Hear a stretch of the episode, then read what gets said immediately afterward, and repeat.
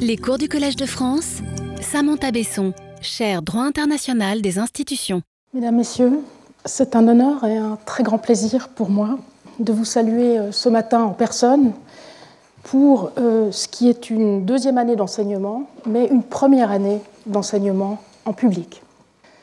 L'heure est grave, vous le savez, la guerre est à nos portes, et nous avons tous en pensée ces règles et principes du droit international relatif au recours à la force armée qui sont euh, aujourd'hui euh, malmenés.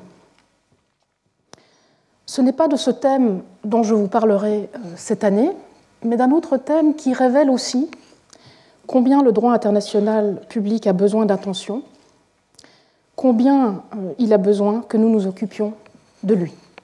Le thème que je vous propose d'aborder dans cette deuxième année d'enseignement est celui du droit international face à la distinction public-privé. Ce premier cours sera consacré à la question de la distinction public-privé en tant que distinction instituante par, pour et dans un ordre juridique des institués. Cette question se fait l'écho de mille et une questions en pratique. En voici quelques exemples. De la part de qui exiger le respect du droit international d'accès égal à l'eau potable ou à l'électricité après la privatisation de services industriels d'un État, y compris lorsque cette privatisation se fait dans le cadre d'un programme d'austérité ou de développement ordonné par une organisation internationale comme l'Union européenne ou la Banque mondiale? Où et comment obtenir le respect de l'égalité de traitement des maladies affligeant les populations du Sud, dans les politiques sanitaires de l'Organisation mondiale de la santé, une organisation internationale dite publique, lorsque l'on sait que cette organisation est financée à 80% par des donations volontaires, dont celles de grands groupes pharmaceutiques, et que ces politiques sont donc influencées par eux.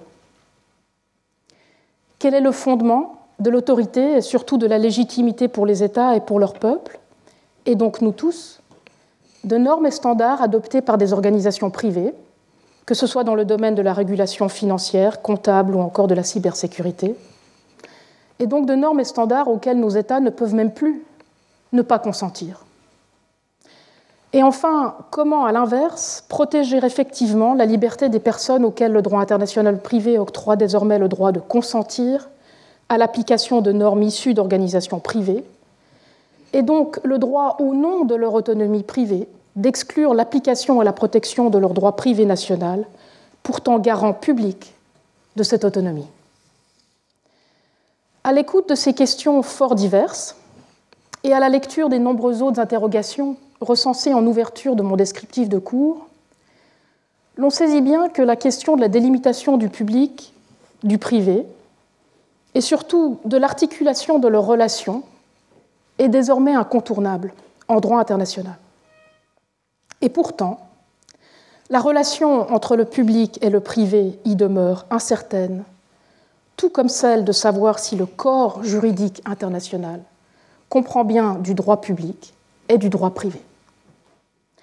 Pour ne rien arranger, il est en outre de bon ton de railler l'utilité et la plausibilité de cette distinction, y compris, et c'est ironique, pour affirmer l'avènement de la gouvernance globale et d'un ordre juridique transnational privé dont la dimension privée demeure alors mystérieuse et dont la possibilité même en dehors d'un droit public correspondant est conceptuellement douteuse. Misons sur le fait qu'il est encore temps de remédier à la situation, c'est au chevet de la distinction et relations publiques-privées en droit international que ce cours vole. Il est consacré à une proposition d'identification et d'articulation des positions publiques et privées d'un même corps juridique international. Plus généralement, il permettra, je l'espère, de jeter les fondations nécessaires à la réinstitution publique des peuples du monde et à la reconstruction de l'ordre institutionnel international qui, vous le savez, est le projet à long terme de ma chaire. Avant de poursuivre, je souhaite dédier ce qui est pour moi une première leçon publique en ces lieux, enfin la deuxième si on compte évidemment la leçon inaugurale, à la mémoire de l'une de mes illustres prédécesseurs juristes au collège, Mireille Delmas-Marty, qui, vous le savez certainement, s'est éteinte il y a dix jours. Dans son cours de 2005-2006 déjà, Mireille Delmas-Marty avait saisi non seulement le rôle important que pourrait jouer la société civile pour la légitimation du droit international, mais aussi les dangers d'une telle implication incontrôlée des groupes privés dans les processus internationaux de décision. Elle s'était sans doute réjouie que nous nous saisissions de cette question à bras-le-corps, ici, ce printemps. Mais afin de mieux cerner la question en droit, il faut que je commence par vous expliquer le titre du cours et sa dimension doublement antagonique. Antagonique dans l'opposition entre le public et le privé, tout d'abord, et antagonique ensuite dans l'opposition qui est faite entre le droit international et la distinction publique-privée, qui, selon le titre, lui ferait face. De prime abord, en effet, ces deux antagonismes ne peuvent que surprendre, froisser et probablement faire réagir les juristes, et requièrent donc une explication approfondie. Je les examinerai à tour de rôle. Premièrement, nous autres juristes sommes habitués à ce que le public et le privé, et par extension le droit public et le droit privé, soient articulés l'un par rapport à l'autre plutôt que simplement opposés. On parle d'ailleurs plus volontiers de relation public-privé que de distinction. Plus précisément,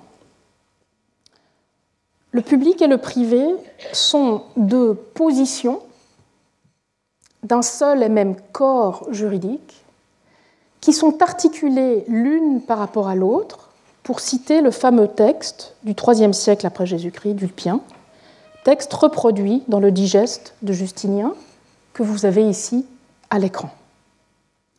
Le droit public et le droit privé ne doivent donc pas être opposés comme deux disciplines ou branches du droit, contrairement à ce que l'on peut lire parfois. La première position, la position verticale, la position publique, permet d'instituer une communauté ou collectivité par le droit public en l'occurrence, et donc littéralement la faire tenir ainsi debout sous la forme d'une institution, le statum, terme qui donnera plus tard celui d'État. Cette première position publique une fois debout, permet ensuite de réglementer par le droit privé, cette fois-ci, de cette institution tierce et distincte de la communauté instituée et représentée, les rapports horizontaux entre les particuliers membres de la communauté, qu'il s'agisse d'individus ou de groupes d'individus. Ces rapports sont constitutifs de la deuxième position, la position horizontale, la position privée. De manière fort éloquente, un autre de mes illustres prédécesseurs en cette maison, Alain Suppiot, parle d'ailleurs à cet égard de deux plans orthogonaux et distincts, dont l'un, le vertical ou public, est originaire et donc supérieur à l'autre, l'horizontal ou le privé, qu'ils permettent ensuite de faire tenir. D'où l'image du pont en construction que j'ai choisi pour illustrer le programme du cours, voici donc un premier mystère levé. Toujours selon Alain Suppiot, et par référence cette fois-ci à Pierre Legendre, je cite Ce montage institutionnel est la réponse occidentale à un impératif anthropologique affronté par toutes les civilisations humaines qui doivent, pour se maintenir, métaboliser les ressources de la violence en rapportant le pouvoir à une origine qui tout à la fois le légitime et le limite. Fin de citation. C'est d'ailleurs bien là, c'est d'ailleurs bien là le sens de la référence aux choses sacrées, sacris, qui constitue la position publique dans le fameux passage d'Ulpien, euh, ici euh, à l'écran, euh, dont la suite se trouve dans cette deuxième fiche.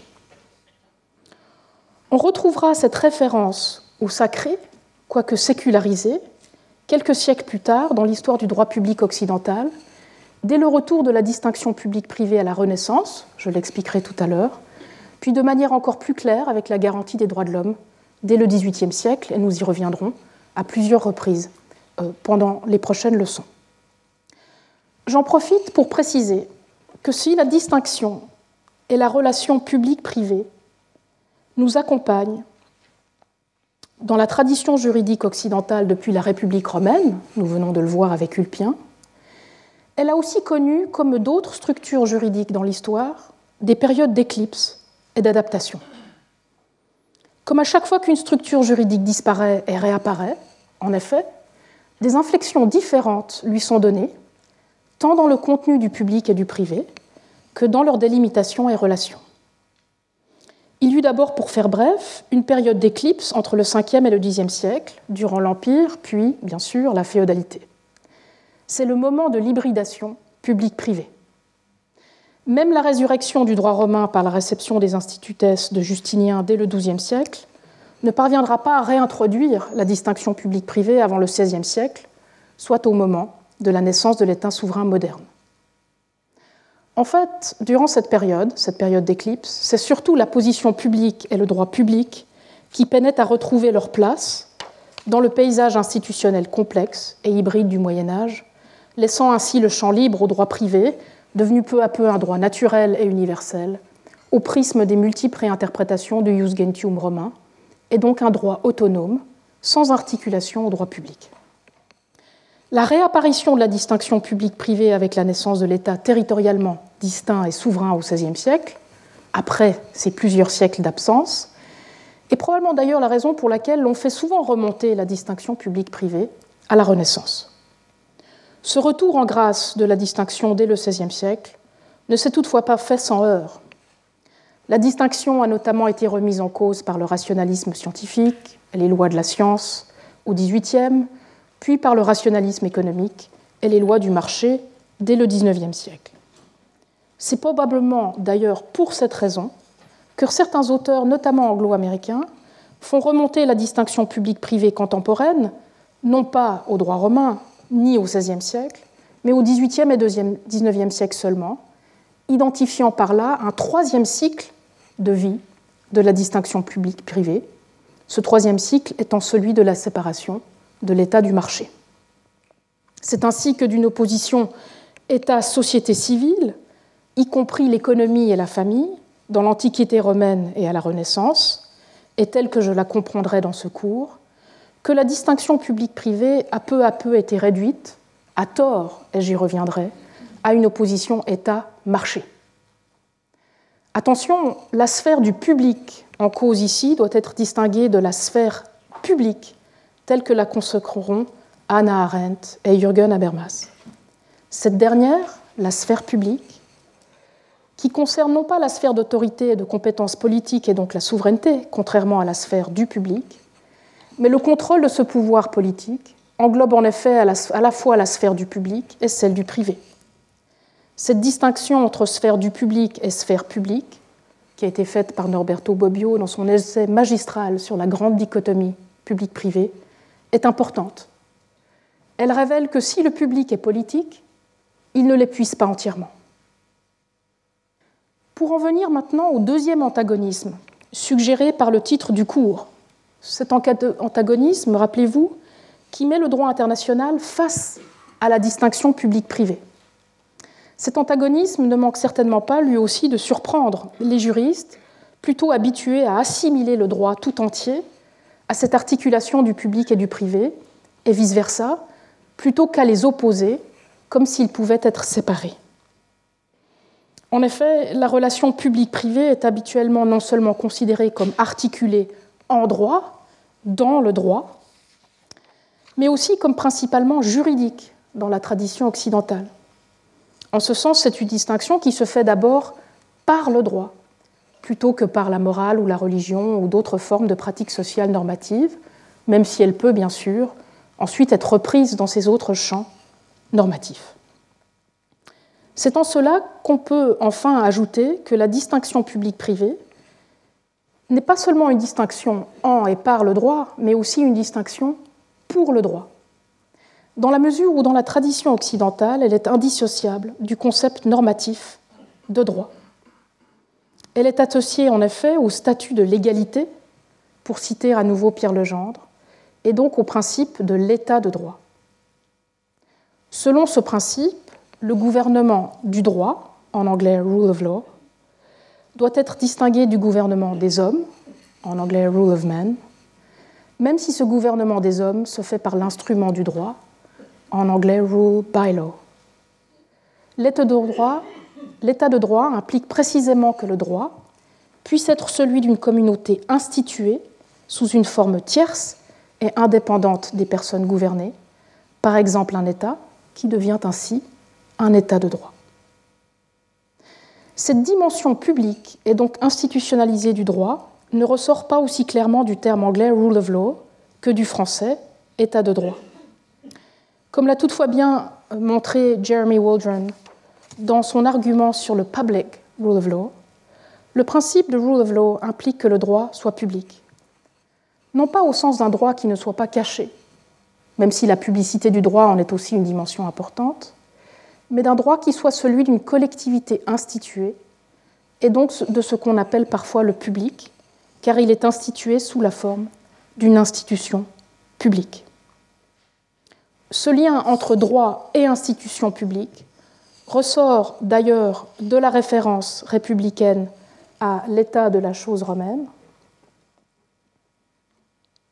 dans le texte d'Ulpien, qui paraît ici à nouveau à l'écran, c'est-à-dire strictement parlant de sa référence à l'état de la res publica romana, et donc de la République cicéronienne.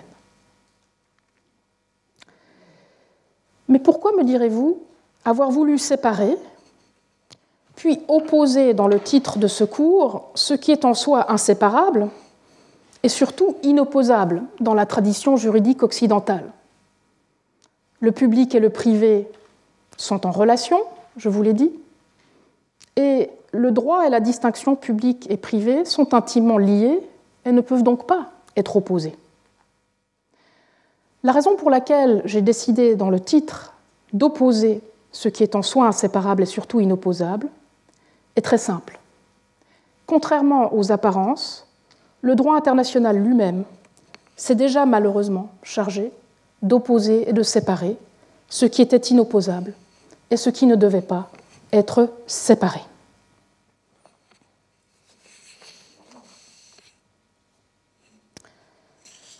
Comment est-ce que la question de la distinction publique-privée en est venue à se poser en ces termes antagoniques en droit international? C'est le deuxième point de mon plan. Le droit international a certes contribué, et ce n'est pas là une mince contribution, à diffuser les notions de public et de privé en dehors de l'Occident. Il l'a fait en imposant l'institution étatique à tous les États qu'il a permis d'instituer sur le modèle étatique dans le monde entier. Ce fut le cas dès le XVIIe siècle, par la colonisation d'abord, mais surtout dès le XIXe siècle, par le standard de civilisation, qui impliquait un standard étatique et une distinction publique-privée, et au XXe siècle, par le standard de développement. C'est ainsi que même dans des cultures et des traditions juridiques à l'origine extrêmement éloignées de la distinction publique-privée telle que je vous l'ai présentée ce matin, par exemple parce que le concept d'individu et donc de rapport interindividuel distinct du collectif institué leur était étranger, ont aujourd'hui, bon an, mal an, intégré cette distinction entre le public et le privé. Certaines de ces autres traditions juridiques ont subsisté en parallèle et s'en sont accommodées, voire pour certaines contribuent désormais à l'influencer de l'intérieur du droit international. C'est le cas des traditions fondées sur une certaine hybridité publique-privée, comme celle que la Chine contemporaine a héritée de la Chine impériale, qui se voit aujourd'hui confortée par l'hybridation que porte le droit international lui-même, comme nous le verrons. Et j'y reviendrai à plusieurs reprises. Cette diffusion universelle de la distinction publique-privée par le droit international n'a toutefois pu s'opérer qu'en payant un prix très élevé, et notamment en générant les deux antagonismes évoqués précédemment. tout d'abord une juxtaposition et opposition sans aucune articulation du public par rapport au privé, et ensuite une séparation du droit international de cette articulation, et notamment l'absence d'institution d'un public international, puis du priorité du public ainsi institué sur un privé international. Comment est-ce que cela a pu se produire? Il y a deux éléments de réponse, me semble-t-il, sur lesquels je vais maintenant m'apesantir. Tout d'abord, un droit international de l'État absolument minimal et limité à ce qui était absolument nécessaire aux relations interétatiques, complété ensuite par une conception anthropomorphe, pour le reste, des relations interétatiques conçues sur le modèle de relations privées entre États. Je vais présenter ces deux éléments à tour de rôle. L'universalisation du droit international, et notamment de la forme étatique et de la distinction publique-privée par le droit international, n'a pu se faire premièrement qu'au prix d'une formalisation et d'une neutralisation, en quelque sorte, de la distinction. C'est ce qui explique notamment le peu de spécification en droit international des deux positions, publiques et privées, qu'il distingue, et surtout l'absence d'articulation de ces deux positions ensuite. Si une telle réduction formaliste de la distinction publique-privée était envisageable, c'était en raison d'une autre distinction, la distinction entre droit international et droit interne. À la différence de la distinction entre public et privé du droit romain, celle de la Renaissance, devenue par ricochet celle du droit international dès le XVIIe siècle, était d'emblée une distinction publique-privée propre au droit non plus d'un État seul au monde ou d'un empire, mais d'un État parmi d'autres, et donc d'un État égal aux autres. Cet État était conçu à l'image des autres, avec chacun son droit public, puis peu à peu son droit privé interne propre, d'une part. Il était aussi conçu comme un État coexistant avec ses autres États, par le jeu du droit international d'autre part le droit international applicable aux relations interétatiques se distinguait donc du droit interne à chaque État. Et seul ce droit interne serait organisé alors peu à peu selon les lignes du droit public et du droit privé. Les termes public et privé étaient certes repris en droit international, toutefois le droit international de l'État du XIXe siècle n'avait, et comme nous le verrons encore, n'a finalement que très peu à dire sur ce qui est public. La question de la définition du public appartenait au domaine réservé de chaque État et échappait donc au droit international. Sans parler bien sûr de son articulation au privé, à laquelle le droit international ne contribuait pas. En effet, le droit international dit privé dès le XIXe siècle relevait, malgré ce que son nom indique, du droit national et n'était donc pas vraiment du droit international même s'il concernait les rapports entre droits privés nationaux en cas d'application concurrente aux mêmes personnes. Si cette juxtaposition du public et du privé en droit international, sans définition, puisqu'elle opérait par renvoi au droit interne, et surtout sans articulation entre eux, a été possible, deuxièmement, c'est que la diffusion universelle de la distinction public-privé par le droit international dès le XVIIe siècle c'est aussi fait au prix d'une analogie entre les rapports interétatiques et les rapports interindividuels de droit privé, auxquels les rapports interétatiques ont simplement été assimilés.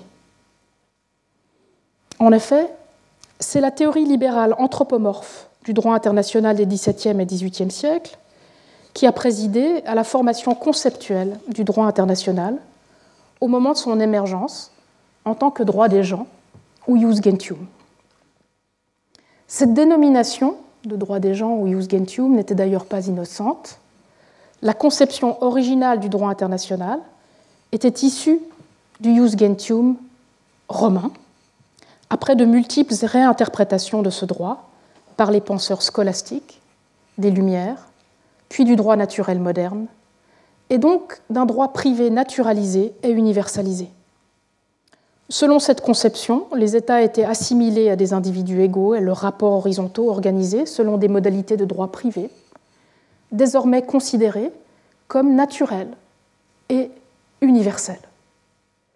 C'est ainsi que les relations juridiques entre États en droit international moderne sont devenues celles du contrat pour les traités, de la propriété privée pour les titres sur le territoire étatique et de la responsabilité civile pour dommages pour la responsabilité internationale des États.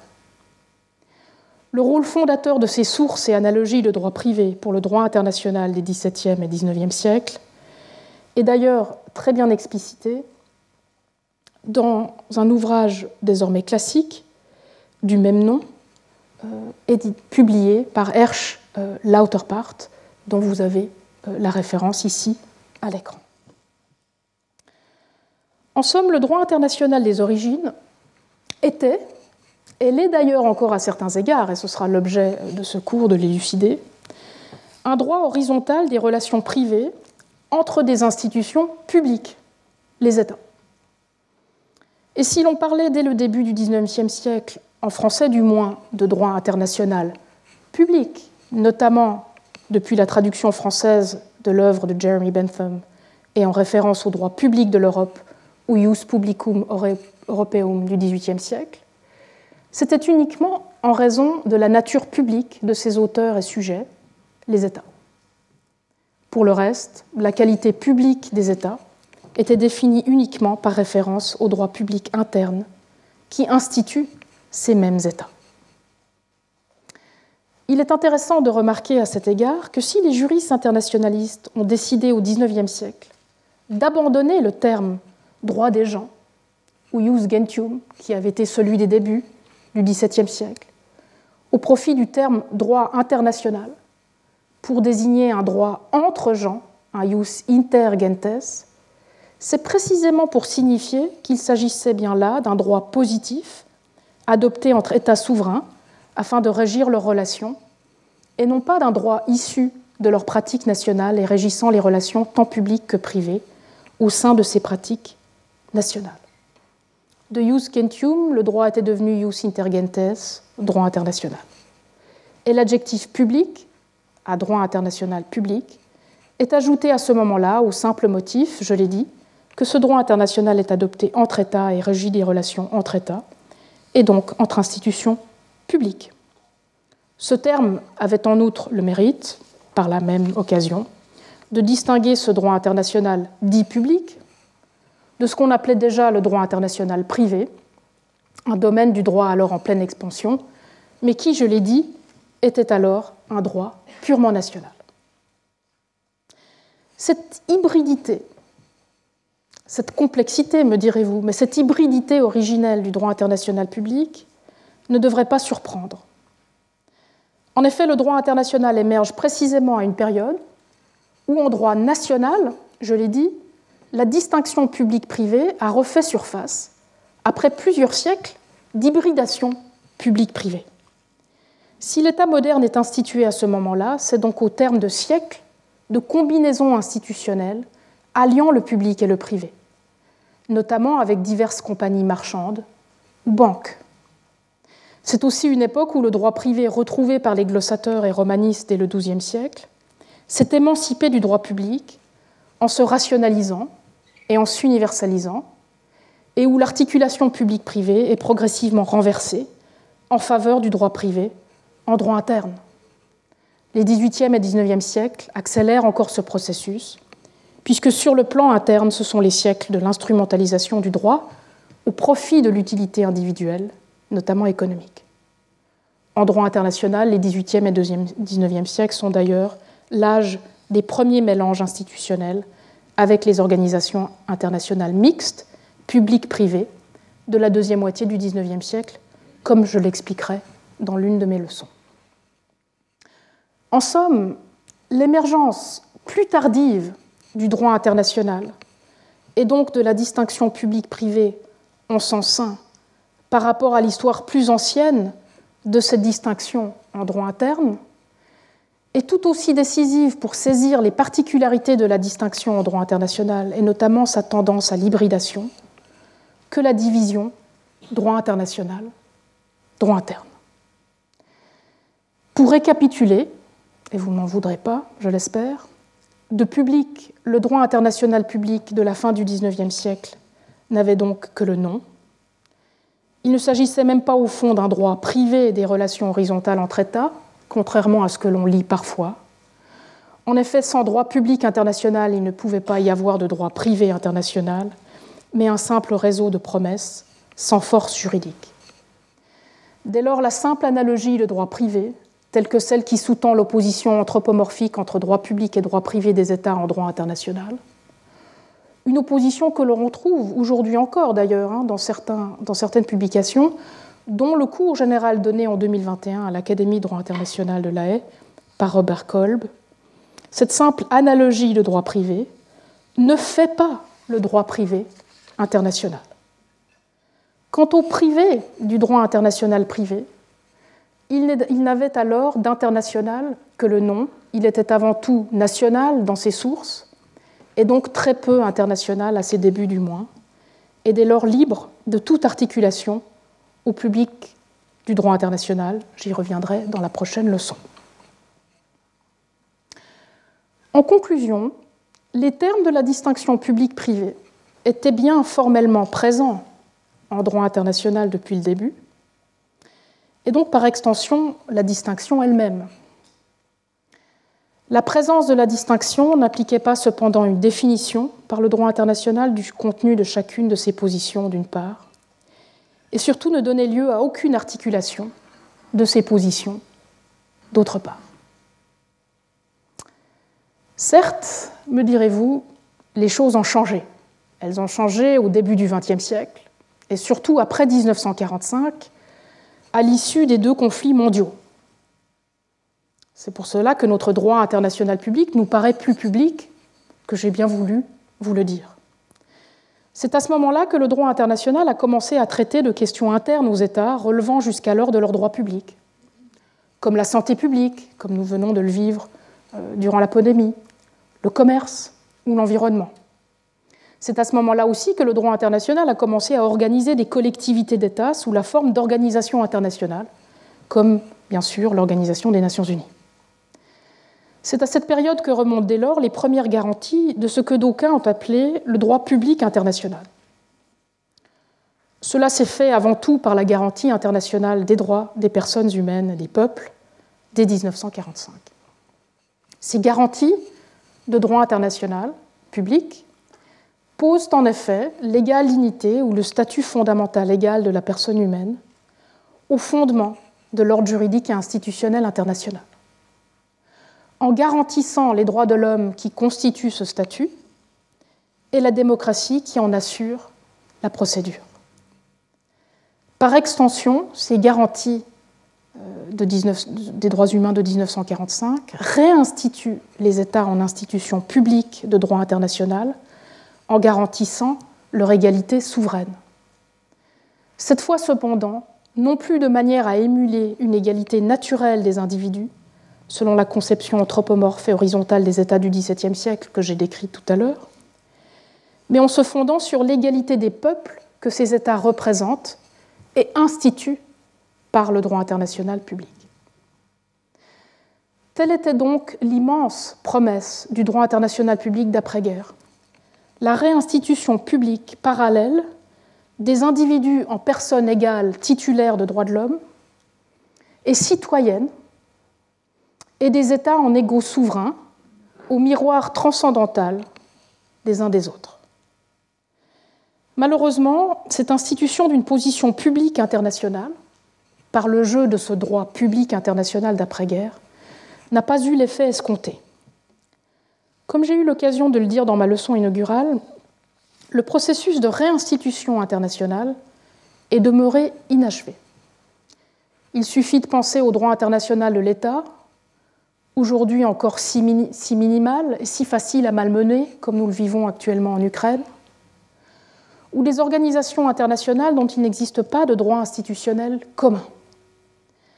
Sans parler bien sûr de tous ces fameux acteurs dits non étatiques, comme les entreprises transnationales ou les organisations non gouvernementales, que le droit international ne contribue pas, ou très peu, à instituer, et qui demeure donc dans les limbes institutionnels, n'étant ni public ni privé. Contrairement à ce que certains affirment, le problème ne tient pas tant à la multitude de ces institutions. Il n'existe pas un seul État mondial, mais plusieurs États. Il n'y a pas une seule organisation internationale universelle, mais de multiples organisations internationales universelles et régionales. Il ne s'agit pas, en effet, ici de considérer qu'il ne puisse y avoir de droit international public sans un État mondial ou sans une organisation mondiale. Il est tout à fait envisageable, comme nous le verrons dans ce cours, d'instituer et de faire coexister plusieurs institutions publiques de droit international. Et s'il faut préférer, comme moi, le terme international à global en se référant au droit international, ce n'est pas parce que ce droit se limiterait au droit interétatique. Au contraire, mais bien plutôt pour rappeler que ce droit, ce droit international, doit rester le droit des peuples qui s'instituent par ce droit, par référence au droit des gentes, du jus gentium. La difficulté, je pense, tient plutôt au fait que nos institutions internationales, dont les multiples formes d'organisation internationale que nous examinerons, ne sont pas instituées par le droit international de manière à représenter une ou plusieurs communautés sous la forme du droit. Sans véritable pendant institutionnel de ce noyau public de droit international public, plus de 70 ans après son adoption, les quelques avancées de droit public en droit international se sont donc très vite émoussées.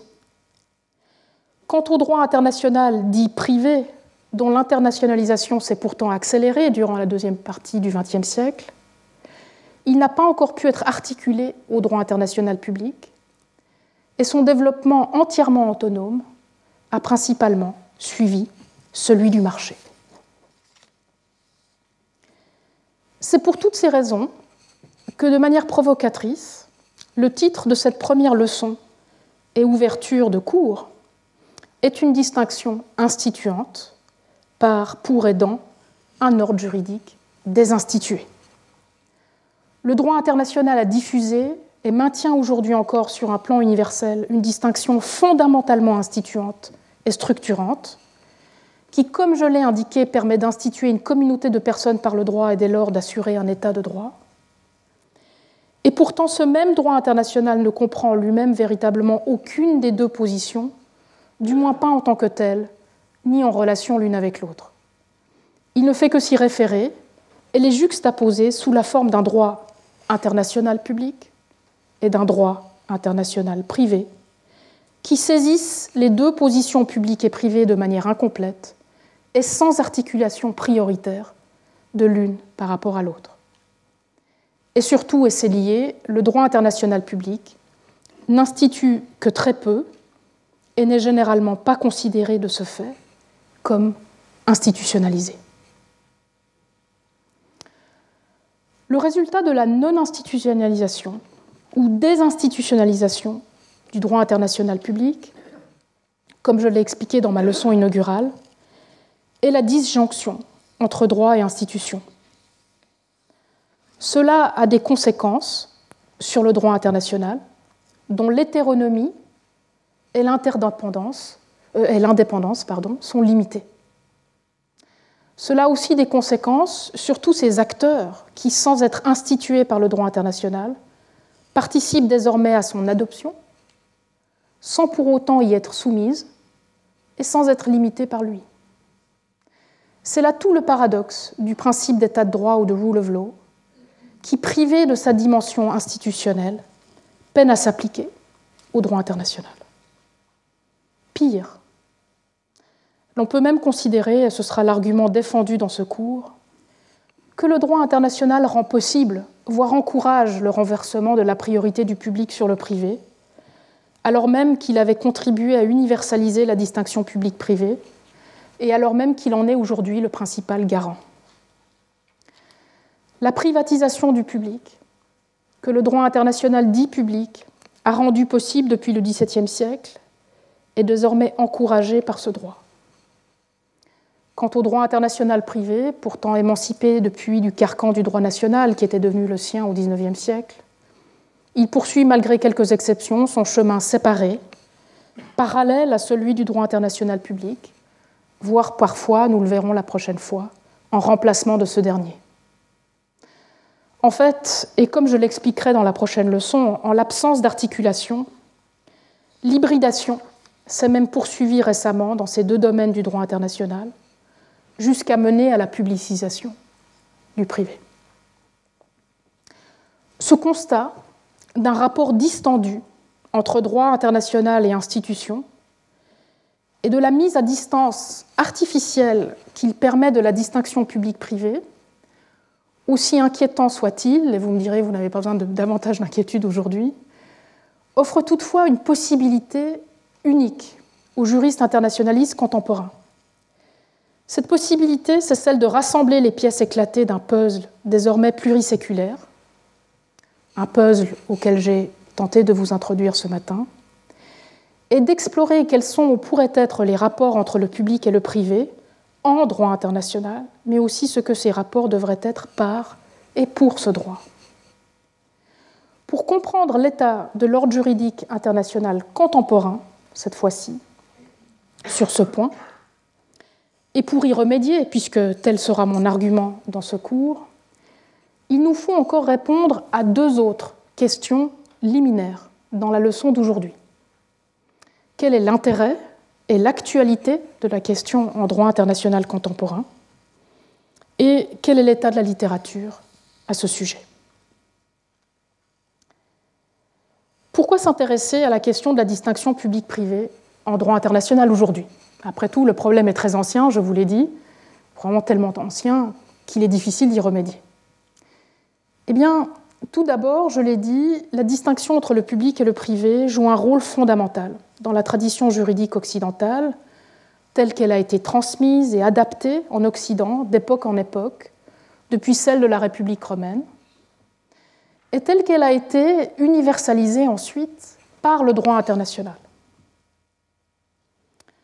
Ce qu'il est essentiel de rappeler, c'est que ce rôle fondamental de la distinction publique-privée ne tient pas à la distinction en tant que telle, mais plutôt, je l'ai dit tout à l'heure, à la relation et à l'articulation entre le public et le privé.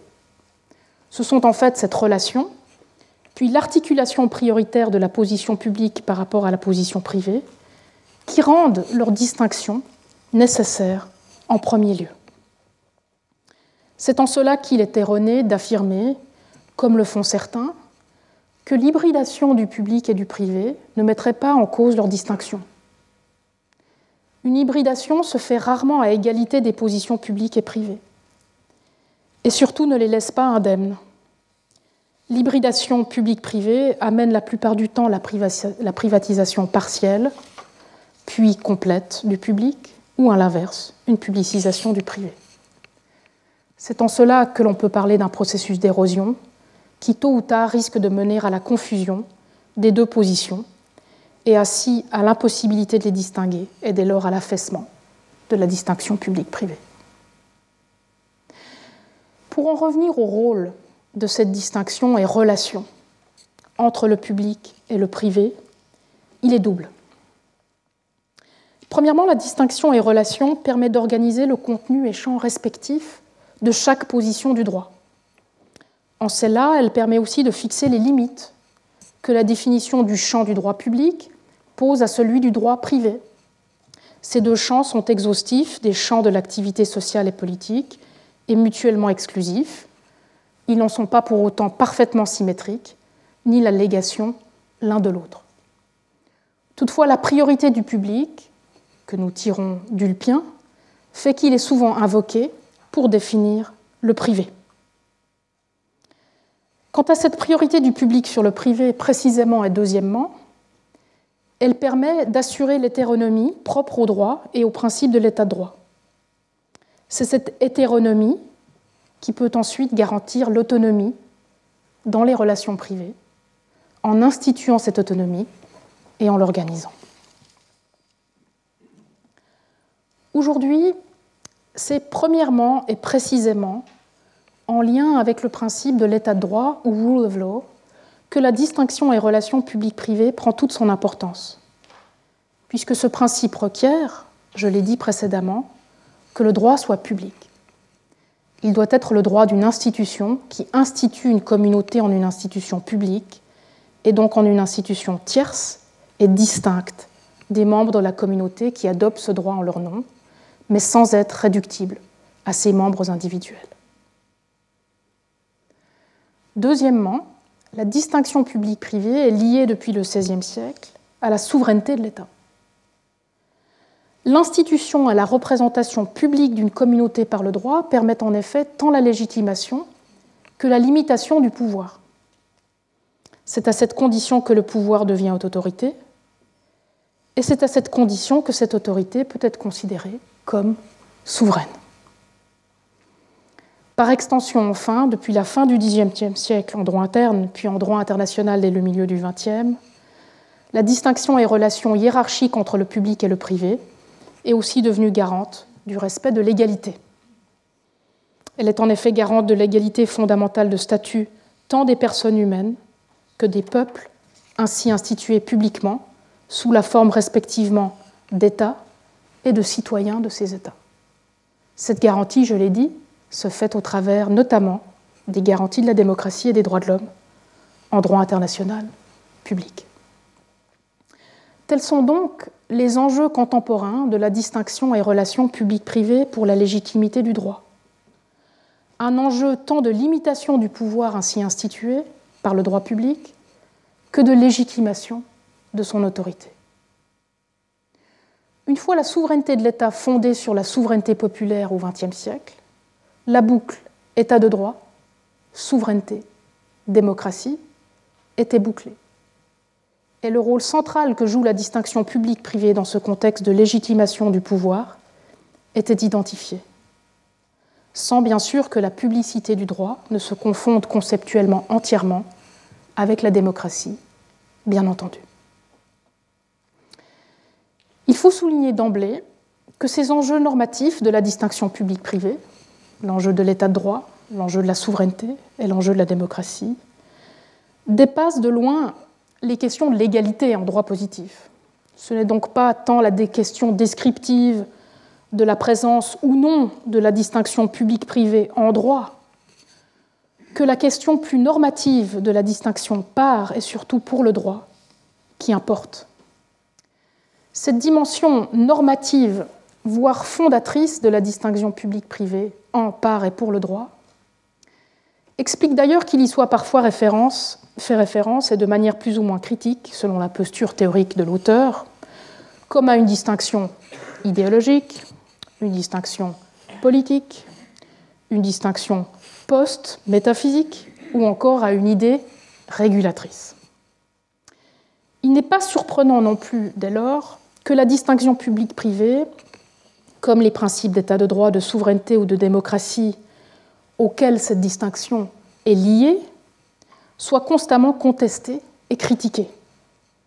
C'est un concept essentiellement contestable. Un concept dont la contestation fait partie du bon usage conceptuel. C'est en ce sens qu'il faut aborder la succession ininterrompue et souvent contradictoire des critiques de la distinction publique-privée, qu'elles soient, je cite, au cours du XXe siècle, libérales réalistes, marxiste, féministe, anti-impérialiste ou anti-capitaliste. Il y a de multiples manières d'articuler l'individuel et le collectif en droit, et il n'y a aucun doute que nous continuerons longtemps à en débattre. A fortiori, il n'est donc pas étonnant, et surtout il est même justifié, que toutes les réponses à la question de ce qui est public et de ses rapports au privé ne se trouvent pas en droit positif ou du moins ne s'y trouve pas sans qu'il soit nécessaire de l'interpréter. C'est d'ailleurs ce que nous ferons dans ce cours, interpréter le droit international positif, des droits de l'homme, des organisations internationales, des investissements de l'État, des immunités, pour reconstruire ce droit international positif et par là contribuer à sa justification. C'est aussi pour cette raison, et contrairement à ce que l'on lit souvent, que le simple fait que l'hybridation, voire la privatisation complète du public ait lieu en droit, et soit même considérée comme légale dans certains cas, voire requise par le droit positif, ne peut aboutir au constat du manque de pertinence de la distinction dans et pour un ordre juridique donné. Certes, cela peut rendre la distinction difficile, voire peu un peu impossible, et mener, comme je l'ai dit tout à l'heure, à son affaissement, mais la distinction peut demeurer justifiée en dépit de cet affaissement et continuer à occuper les juristes. À terme, bien sûr, la question de la justification d'un concept de droit reposant sur une distinction non seulement impratiquée mais impraticable se posera, comme elle s'est d'ailleurs déjà posée aux glossateurs et romanistes, entre les 5e et 12e siècles, voire jusqu'au XVIe siècle, je l'ai dit. En fait, et comme l'ont confirmé les questions avec lesquelles j'ai ouvert le cours ce matin, ces divers enjeux de légitimité qui sous-tendent la distinction et relations publiques-privées sont d'autant plus importants en droit international qu'en droit interne. En effet, le traitement de la distinction publique-privée en droit international affecte le droit interne du fait de la primauté du droit international sur le droit interne et du fait des droits et obligations qu'il pose pour l'organisation interne des États. Si la distinction publique-privée est malmenée en droit international, il a de fortes chances qu'elle le soit ensuite, bien sûr, en droit interne. Et surtout, le droit international affecte la distinction publique-privée en droit interne de manière universelle et pour tous les États du monde. Il a donc un effet grossissant, universalisant euh, du problème qu'il importe dans tous les États du monde. Plus précisément, et comme je l'ai indiqué précédemment, le droit international joue aujourd'hui le rôle paradoxal d'être à la fois le garant de la distinction publique-privée sur un plan universel depuis le XVIIe siècle et de perturbateur universel de cette distinction relation. Cette capacité perturbatrice est à l'œuvre depuis ses origines, mais s'est exacerbée depuis le XIXe siècle et encore davantage depuis la moitié du XXe. Elle a opéré d'abord passivement, puis s'est peu à peu faite plus active au fil du temps. D'une part, en effet, les difficultés de la distinction et relations publiques-privées en droit international que j'ai présentées euh, précédemment se sont faites le miroir passif de son érosion en droit interne. Un miroir grossissant, je l'ai dit, puisque ce miroir passif est devenu un miroir qui a universalisé le problème au reste du monde. Ce fut le cas en raison de la réduction progressive en droit interne dès les années 80 du champ du droit public et de sa mise au service de l'organisation du marché, puis de l'hybridation publique-privée, et finalement par son retournement en droit interne en faveur du droit privé et la privatisation du public. Le droit international renvoie fréquemment au droit interne, je l'ai dit, sur la qualification du public et du privé. C'est le cas par exemple, et nous y reviendrons dans les prochaines leçons, lorsqu'il s'agit en droit international de déterminer ce qu'est, je cite, une prérogative de puissance publique en droit international de la responsabilité. Lorsqu'il s'agit de déterminer si un État a délégué cette prérogative de puissance publique à une personne privée. Ce faisant, en renvoyant au droit interne, le droit international a donc autorisé l'hybridation publique-privée et à terme la privatisation du public. Il vous soulignait d'autre part que le droit international a aussi contribué plus activement à cette érosion de la distinction publique-privée.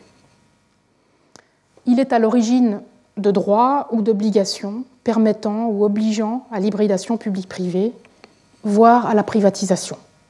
Et j'y reviendrai évidemment leçon après leçon.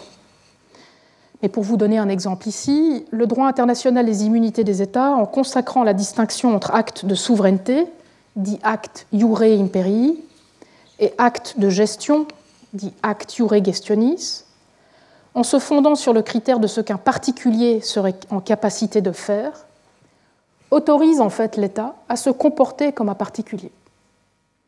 Et surtout, à des fins de protection des investisseurs privés dès le XIXe siècle, autorise cet État à se comporter comme un particulier, puis à se faire traiter comme tel juridiquement, c'est-à-dire sans aucune immunité. En fait, la question revêt une urgence particulière en droit international contemporain. Le degré d'hybridation publique-privée, voire de privatisation, atteint est absolument sans précédent. Pour emprunter une distinction faite par Anne Peters dans ses Lauter Park Lectures de 2017, cette hybridation publique-privée, cette privatisation en droit international, a lieu tant en droit international lui-même, d'une part, que par le droit international, et donc au sein des États et autres institutions de droit international qui sont organisées par le droit international, d'autre part. Ces deux mouvements sont liés, bien entendu. C'est parce que l'hybridation publique-privée est la privatisation des organes, du financement, des procédures, des sources et des mécanismes de responsabilité et de règlement des différends du droit international a lieu, que le droit international peut ensuite tolérer, voire imposer, en termes de droits et obligations posés aux États, organisations internationales et autres sujets de droit international, un degré élevé d'hybridité, voire de privatisation. Et vice-versa, bien entendu. Je vous donnerai les exemples de ce degré très élevé de privatisation dans et par le droit international euh, dans les prochaines semaines. Une fois privatisés par le droit international, les États et les organisations internationales sont soumis à la loi du marché comme le serait n'importe quelle personne ou institution privée. C'est alors le droit national d'un État, ou au mieux le droit international privé, qui s'applique à eux. Quand l'on sait, comme je l'ai expliqué et comme j'y reviendrai dans la prochaine leçon, que le droit international privé n'a à ce jour pas encore été conçu comme un droit privé international encadré par le droit international public, même le traitement de droit international privé des États doit nous inquiéter aujourd'hui. Sans droit international public auquel s'articuler, le droit international privé s'est en effet développé sans cap et de manière autonome. Il fonctionne comme un droit transnational au service d'une utilité privée autodéterminée dans un marché globalisé. En fait, et vous allez me dire, vous rendez le climat encore plus pesant qu'il l'est déjà, cette confusion des positions publiques et privées par la privatisation due et par le droit international fait aussi désormais le lit du mouvement inverse, celui de la publicisation du privé, par l'octroi de droits et obligations en soi étatiques aux personnes privées. L'exemple que l'on peut donner est celui des immunités ou des obligations relatives aux droits de l'homme, qui de plus en plus sont invoquées par ou à l'encontre de personnes privées, alors même qu'elles n'ont été développées que pour les États.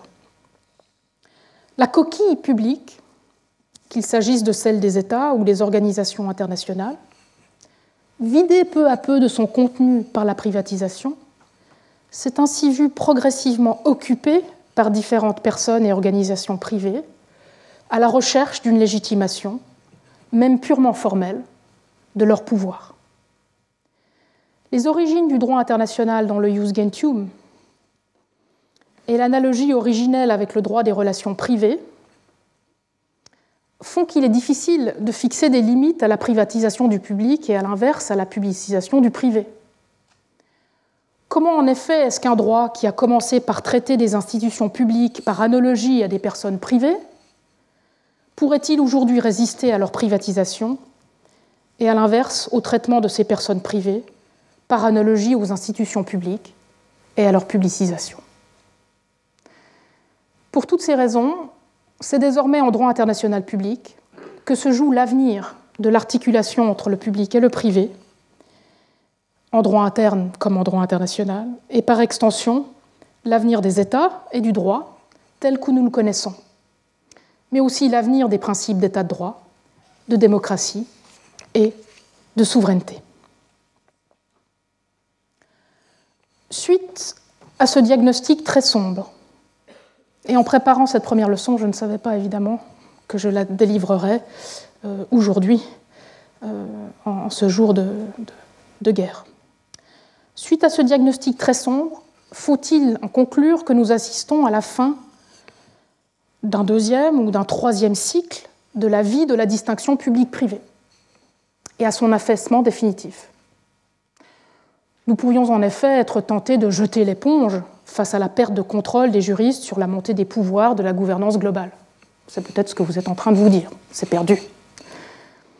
Il semblerait d'ailleurs que certaines autres structures juridiques, connues par le passé, soient en voie de réactivation, et notamment dans l'immédiat une forme de reféodalisation du droit, pour citer Alain Supio.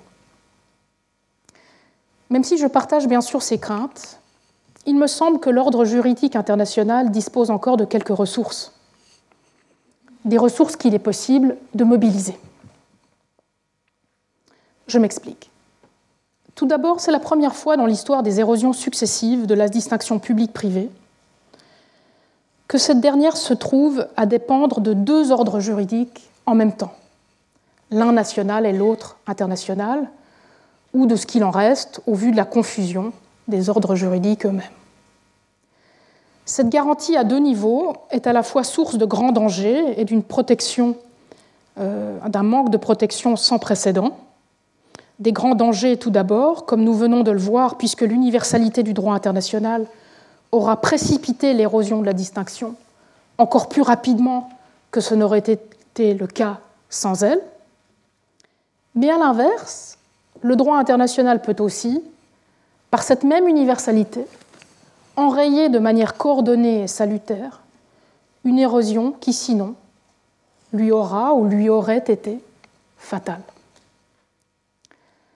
Sans compter deuxièmement que la force du droit international réside précisément dans la multitude des traditions et structures juridiques des peuples qui, je cite, habitent cette terre et forment un monde entre eux, pour citer Anna Arendt.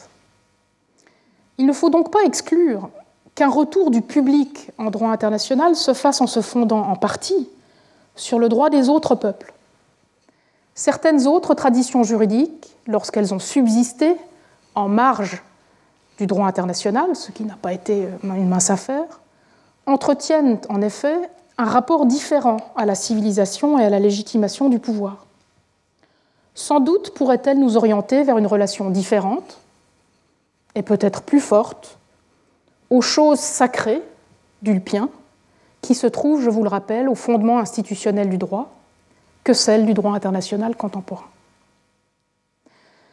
Un troisième et dernier élément qui me conforte dans cette approche reconstructive du droit international est le suivant. Si la période contemporaine se caractérise par un degré très élevé d'hybridation publique-privée, voire, je l'ai dit, de privatisation due et par le droit international, elle est aussi marquée par une réaction très forte à ces évolutions. C'est le cas en droit interne, bien sûr, où la jurisprudence récente s'est emparée euh, du problème, et je citerai euh, certains de, ces arrêts euh, ces prochaines semaines. Mais c'est aussi le cas en droit international, et ce tant dans la pratique du droit international que dans la doctrine, dans la littérature irrelative. À titre d'exemple, je mentionnerai le regain d'intérêt récemment pour l'État, ou pour la souveraineté de l'État, voire des organisations internationales comme l'Union européenne. Après tout, la souveraineté de l'Union européenne est quelque chose dont on parle constamment ici en France. Ce regain d'intérêt pour l'État, la souveraineté de l'État, voire des organisations internationales, après des années de lynchage de cette même souveraineté, y compris ironiquement au nom des droits de l'homme que la souveraineté est pourtant seule à pouvoir protéger, indique, je pense, un certain mouvement ou une prise de conscience. Au sein du droit international des droits de l'homme aussi, il faut souligner le retour d'une réflexion sur les droits sociaux, ou plus généralement d'une réflexion sur la dimension sociale des droits de l'homme, sur leur dimension publique en retour de balancier après une individualisation, extrême des droits de l'homme. Je l'expliquerai aussi dans ma troisième leçon. Enfin, il faut mentionner la multiplication des références au public, ou plus généralement au collectif, en droit interne et en droit international. C'est le cas par exemple de la référence désormais omniprésente aux biens publics, aux intérêts publics, à l'autorité publique ou encore aux fonctions publiques. Par ailleurs, et plus indirectement, l'intérêt suscité par de nouvelles questions en droit international nous pousse en creux à interroger certaines catégories fondamentales du droit international, comme celle de la distinction publique-privée. Je pense notamment ici au statut des communs en droit international. J'en parlerai euh, dans mon quatrième cours, ma quatrième leçon, pardon. Il s'agit, lorsque l'on parle des communs, de déterminer en effet comment saisir ces communs juridiquement, au travers de la relation publique-privée, et de l'opportunité ou non d'inventer une troisième position qui ne soit ni privée ni publique, mais qui requiert peut-être une position privée et une position Finalement, même s'il devait s'agir ici simplement d'entretenir une discussion autour d'une distinction dont je vous ai dit qu'elle était essentiellement contestable, même s'il s'agissait ici tout simplement d'entretenir et de préparer une nouvelle réception de la distinction publique-privée dans un cycle juridique et institutionnel à venir. Eh bien, même s'il s'agissait simplement de tout cela, le jeu en vaudrait la chandelle. C'est après tout ce qu'ont fait les glossateurs et romanistes entre le XIIe et le XVIe siècle, sans perspective claire de succès d'une nouvelle vie de la distinction publique-privée. Il faut d'ailleurs souligner que les juristes internationalistes eux-mêmes commencent à se soucier de la question, je ne suis donc pas toute seule, et un bref état de la littérature s'impose donc. Où en est le débat? Que nous indique le survol de la littérature en la matière? Que disent mes collègues internationalistes?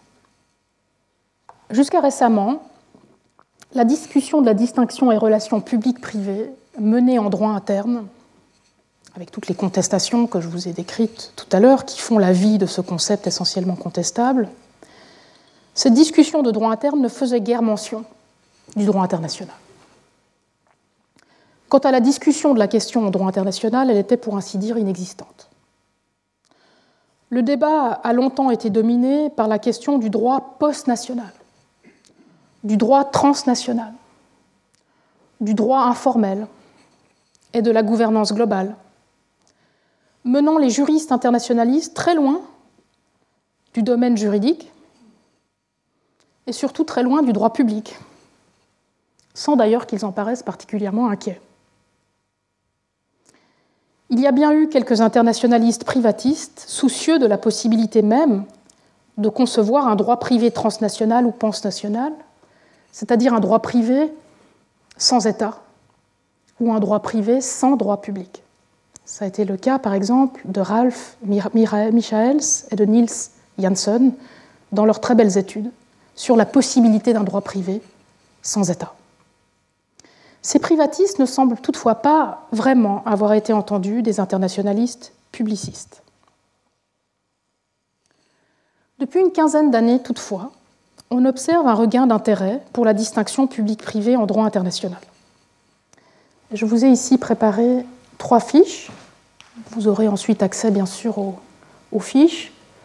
Euh, donc, les références se retrouvent sur trois pages, les références les plus importantes du domaine. J'ai décidé de passer en rouge les références issues du champ du droit international privé pour vous montrer que la discussion a vraiment émané, la critique a vraiment émané tout d'abord des internationalistes privatistes. Et depuis peu, comme je vais vous l'expliquer, la discussion est devenue plus noire dans mes couleurs, euh, puisqu'elle a été reprise par les internationalistes publicistes. Donc ce cours intervient vraiment à un moment important où il semble que tant les privatistes que les internationalistes se soient désormais euh, saisis de la question. Le débat s'est, je vous l'ai dit, installé en deux temps. Jusqu'à il y a peu, lorsque la question était discutée en droit international, c'était avant tout par les internationalistes privatistes. Il faut notamment mentionner la critique anticapitaliste de la distinction entre droit international public et privé, publiée en 1997 déjà par Claire Cutler, qui est l'auteur aussi de nombreux ouvrages euh, que je vous conseille sur ce thème. Puis, il y a eu les différents appels à mettre fin à ce que l'on a appelé le schisme entre droit international public et privé, pour citer un article euh, fondamental d'Horacia Mirvat, publié en 2011. Pour ces auteurs, ce schisme explique l'incapacité tant du droit international public que privé à se saisir du pouvoir économique privé et à le contrôler en droit international. Depuis, de nombreuses propositions ont été présentées en droit international privé afin de remédier à la situation, mais sans toutefois proposer d'articulation avec le droit international public, j'y reviendrai la semaine prochaine. Dans un deuxième temps, à partir, vous le voyez à l'écran, euh, des années 2005, mais surtout euh, à partir euh, de 2012 à peu près, les publicistes ont commencé à répondre à ces appels des internationalistes privatistes. Ce qu'une analyse de ces diverses publications révèle toutefois, c'est que la plupart des publications faites par les internationalistes publicistes sur la question portent sur la privatisation. La privatisation du droit international ou la privatisation par le droit international public et sur ses limites, souvent avec un accent sur la privatisation des États ou sur la privatisation des organisations internationales. Même si ces arguments reposent sur la distinction publique-privée, à laquelle ils font souvent une brève référence en ouverture, aucune de ces publications ne l'empoigne euh, en tant que telle, en tout cas pas la majorité. Il y a néanmoins trois groupes d'arguments récents en faveur du renforcement de la position publique en droit international et donc indirectement de la distinction publique-privée. Il s'agit du groupe des tenants du droit interpublic. Ça, euh, c'est un groupe d'arguments euh, mené par euh, Benedict Kingsbury.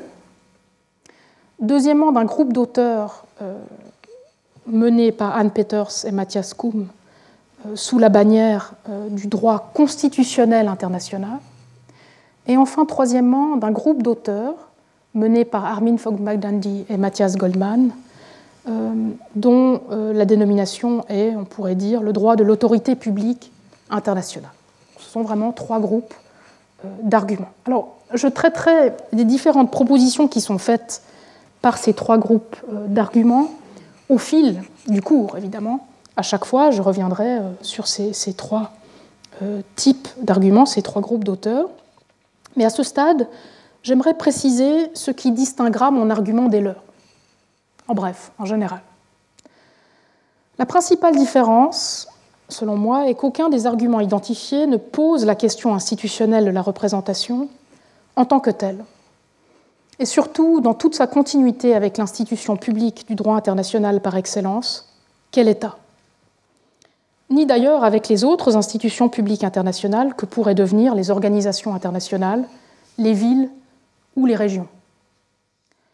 Comme je l'ai expliqué dans ma leçon inaugurale, cet angle mort de l'institution en droit international public est en fait dû à l'étatisme méthodologique qui a prédominé durant longtemps en droit public amenant au détachement progressif de questions d'autorité, de biens publics, d'intérêt public, de la question institutionnelle. La discussion du public en droit international en paye le prix.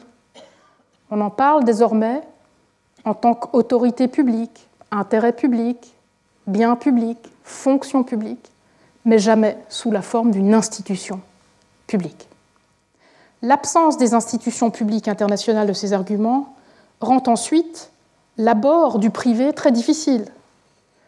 Et la plupart des arguments euh, qui sont ici euh, à l'écran et que je traiterai ces prochaines semaines ne cherchent d'ailleurs pas du tout, à tort à mon avis, à articuler le droit public international à un droit privé international. Quel sera mon argument dans ce cours, maintenant que je vous ai présenté l'état de la littérature, que je vous ai donné un aperçu de la manière dont je vais essayer de me distinguer de la littérature existante et de la critiquer, il me faut vous en dire un petit peu plus sur mon argument. Et mon argument tient en un programme que vous avez reçu, ou consulter ou que vous pouvez trouver en ligne que vous trouvez ici euh, à l'écran. Le cours sera divisé en sept leçons, dont celle d'aujourd'hui qui était la leçon d'ouverture euh, sur euh, l'opposition entre la distinction instituante et l'ordre juridique des institués. Dans la prochaine et deuxième leçon, droit international public et droit international privé, généalogie d'une opposition factice et risque d'une nouvelle confluence, nous commencerons par examiner ce qui pourrait a priori sembler tenir lieu des deux positions, publiques et privées, en droit international. Soit le droit international public d'une part et le droit international privé d'autre part. Nous verrons qu'il n'en est rien et que ces deux droits sont enserrés depuis le XIXe siècle dans une opposition factice dont il est important de les extraire. Mon argument sera que malgré les évolutions récentes, d'abord vers la différenciation du droit international public du droit international privé, puis vers une confluence entre ces deux branches du droit international, leur hybridation, voire leur concurrence actuelle, est délétère pour l'ordre juridique international. Une articulation de ces deux disciplines en deux positions distinctes d'un même et unique corps de droit international est donc nécessaire. Dans la troisième leçon, intitulée À la recherche d'un droit international du public ou des publics, les défis de la privatisation du public et de la publicisation du privé, nous nous mettrons en quête de possibles critères minimaux, mais non fonctionnels, de ce qui est constitutif de la position publique et notamment de l'État en droit international contemporain. Il s'agira d'identifier ainsi d'éventuelles limites à la fois à la privatisation du public et à la publicisation du privé en droit international, dont un état des lieux, je vous l'ai dit, sera établi à cette occasion. Pour ce faire, nous passerons en revue et interpréterons différents régimes de droit international, dont les différentes facettes du droit international de l'État, mais aussi et surtout le droit international des droits de l'homme, qui, euh, vous le savez, est l'un de mes domaines favoris. Dans la quatrième leçon, des biens publics internationaux, oser ou poser la question institutionnelle, nous nous tournerons vers la dimension institutionnelle de la position publique en droit international. Nous le ferons à l'exemple de la discussion des biens publics internationaux. Ces biens suscitent en effet un intérêt croissant depuis le milieu du XXe siècle et sont souvent invoqués dans la littérature, mais aussi dans le discours public, comme étant au cœur d'un droit public international naissant. À la différence de la majeure partie des juristes internationalistes qui en ont traité récemment, nous nous distancierons, après l'avoir introduit bien sûr, de l'approche économique de ces biens, pour en développer une conception juridique et politique propre, et surtout une conception qui ne les isole pas de la question des institutions internationales, à même d'identifier et de protéger ces biens comme étant ceux du public.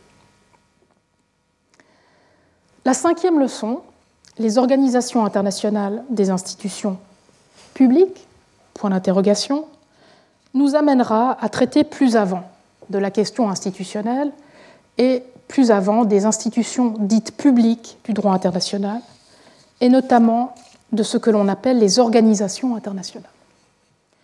Curieusement, en effet, au vu, du, rôle désormais central de ces organisations dans l'adoption et la mise en œuvre du droit international, y compris dans la protection, soi-disant, des biens publics internationaux, la catégorie institutionnelle organisation internationale demeure controversée en droit international.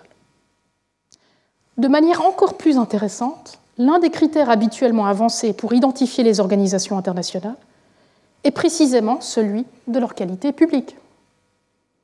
Et pourtant, il n'y a pas d'institution du droit international qui soit davantage au proie, aujourd'hui à la privatisation, que les organisations internationales.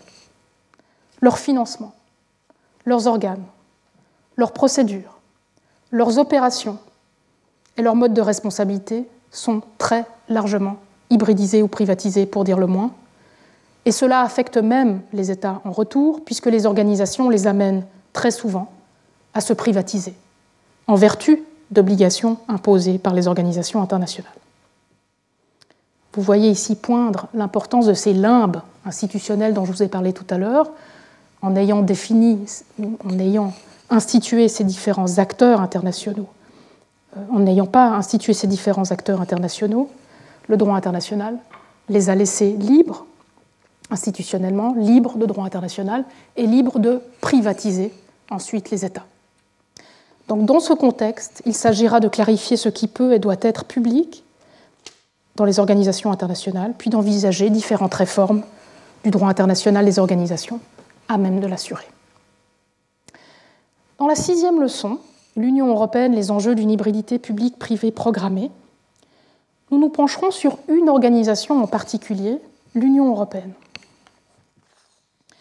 Organisation d'intégration économique, néolibérale, diront certains par excellence, la distinction et relations publiques-privées y a été un enjeu dès le début. Il s'agira d'examiner les origines de leur hybridation dans un ordre juridique et institutionnel intentionnellement maintenu, distinct à la fois de celui d'un État et de l'ordre institutionnel international qui pourrait le limiter. Un ordre juridique, pour faire bref, qui met le droit au service du marché. Diverses conséquences de cette hybridation programmée du public et du privé en droit de l'Union seront traitées, dont notamment les implications pour le principe de l'état de droit dans l'Union et ses États membres, mais aussi les implications sur son régime de droits fondamentaux et de démocratie, qui, lorsque l'on connaît les obligations de droits fondamentaux de l'Union et leur impact sur le droit interne, euh, sont absolument euh, importantes à envisager. Enfin, la septième et dernière leçon, conclusion et perspective vers un système de représentation internationale multiple, sera l'occasion de revenir sur l'état d'affaissement de la distinction publique-privée en droit international et sur les principaux arguments avancés dans les précédentes leçons pour y remédier. Il s'agira aussi d'esquisser différentes pistes pour une réinstitution internationale des peuples par le droit international public. Je présenterai ainsi les premiers éléments d'un système de représentation égalitaire par de multiples institutions, tant publiques que privées, articulé autour de la première institution publique du droit international, l'État. Les fondations du cours de l'an prochain, qui portera sur la représentation en droit international, seront ainsi Après avoir présenté ce que nous ferons ensemble dans ce cours, il est important de préciser ce que nous ne pourrons pas faire. Il y a eu des sacrifices à faire, bien sûr. Tout d'abord, il s'agira surtout, vous l'aurez vu dans le programme, de droit international public, même si l'articulation au droit international privé constituera l'objet euh, de la première de mes sept leçons et l'un des fils conducteurs euh, de mon argument. Ensuite, et à mon grand regret, tant ce traitement est nécessaire à la reconstruction du droit international public et privé en la matière, je ne pourrais pas procéder à une étude de droit public et privé comparé, qu'il soit national ou international d'ailleurs, de la distinction publique et privée. Et pourtant, nous le verrons à plusieurs reprises, ce droit international public commun doit être élaboré à la base par un travail de droit comparé. Finalement, quelques orientations pratiques sur le déroulement euh, des activités de la chaire ce printemps. Comme vous le savez, il est d'usage, euh, à côté d'un cours, euh, d'organiser soit un séminaire, soit un colloque. Et cette année, le cours est accompagné par un compagnon fidèle, le colloque annuel qui clora l'année académique les 23 et 24 juin prochains. Ce colloque, pour illustrer le propos du cours et les difficultés de la distinction publique-privée en droit international, portera sur un exemple de cette difficulté, un exemple relativement central, la question du consentement au droit international.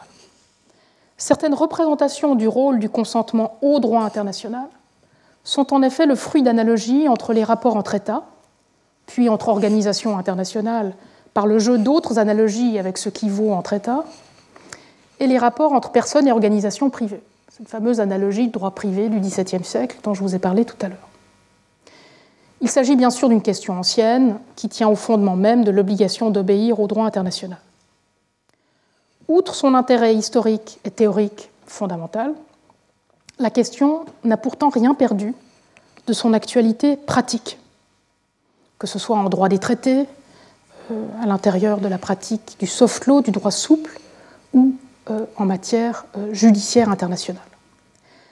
Plus généralement, nous le verrons, c'est la normativité, et donc la notion d'obligation et d'autorité propre du droit international en cette période de crise qu'il s'agira de mieux cerner au prisme du consentement au droit international. Je vous l'ai dit en ouverture, aujourd'hui les États ne sont même plus en mesure de ne pas consentir à certaines normes de droit international, alors qu'à l'inverse, le droit international privé, au nom de l'autonomie privée, permet aux personnes privées de renoncer à la protection de leur droit privé national euh, pour euh, être soumises au droit souple.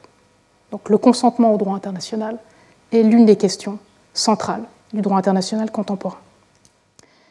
Pour le reste, je vous invite à souscrire, si vous ne l'avez pas encore fait, à la liste de diffusion de la chaire, liste que nous avons nommée Antigone, la bien nommée. Vous en trouverez le lien sur le site internet euh, de la chaire et pourrez par ce biais euh, recevoir différentes informations sur les activités de la chaire. Si jamais vous deviez trouver ces informations inutiles ou inintéressantes, vous pourriez bien sûr euh, toujours vous désinscrire de cette liste. Dans la prochaine et deuxième leçon, je vous parlerai de ce qui semble tenir lieu des deux positions publiques et privées en droit international, le droit international public et le droit international privé, et des difficultés que soulève leur nouvelle confluence, voire concurrence. Je vous remercie beaucoup de votre attention et participation et vous souhaite malgré tout une très bonne fin de semaine. Merci beaucoup. Retrouvez tous les contenus du Collège de France sur www.colège-2-france.fr.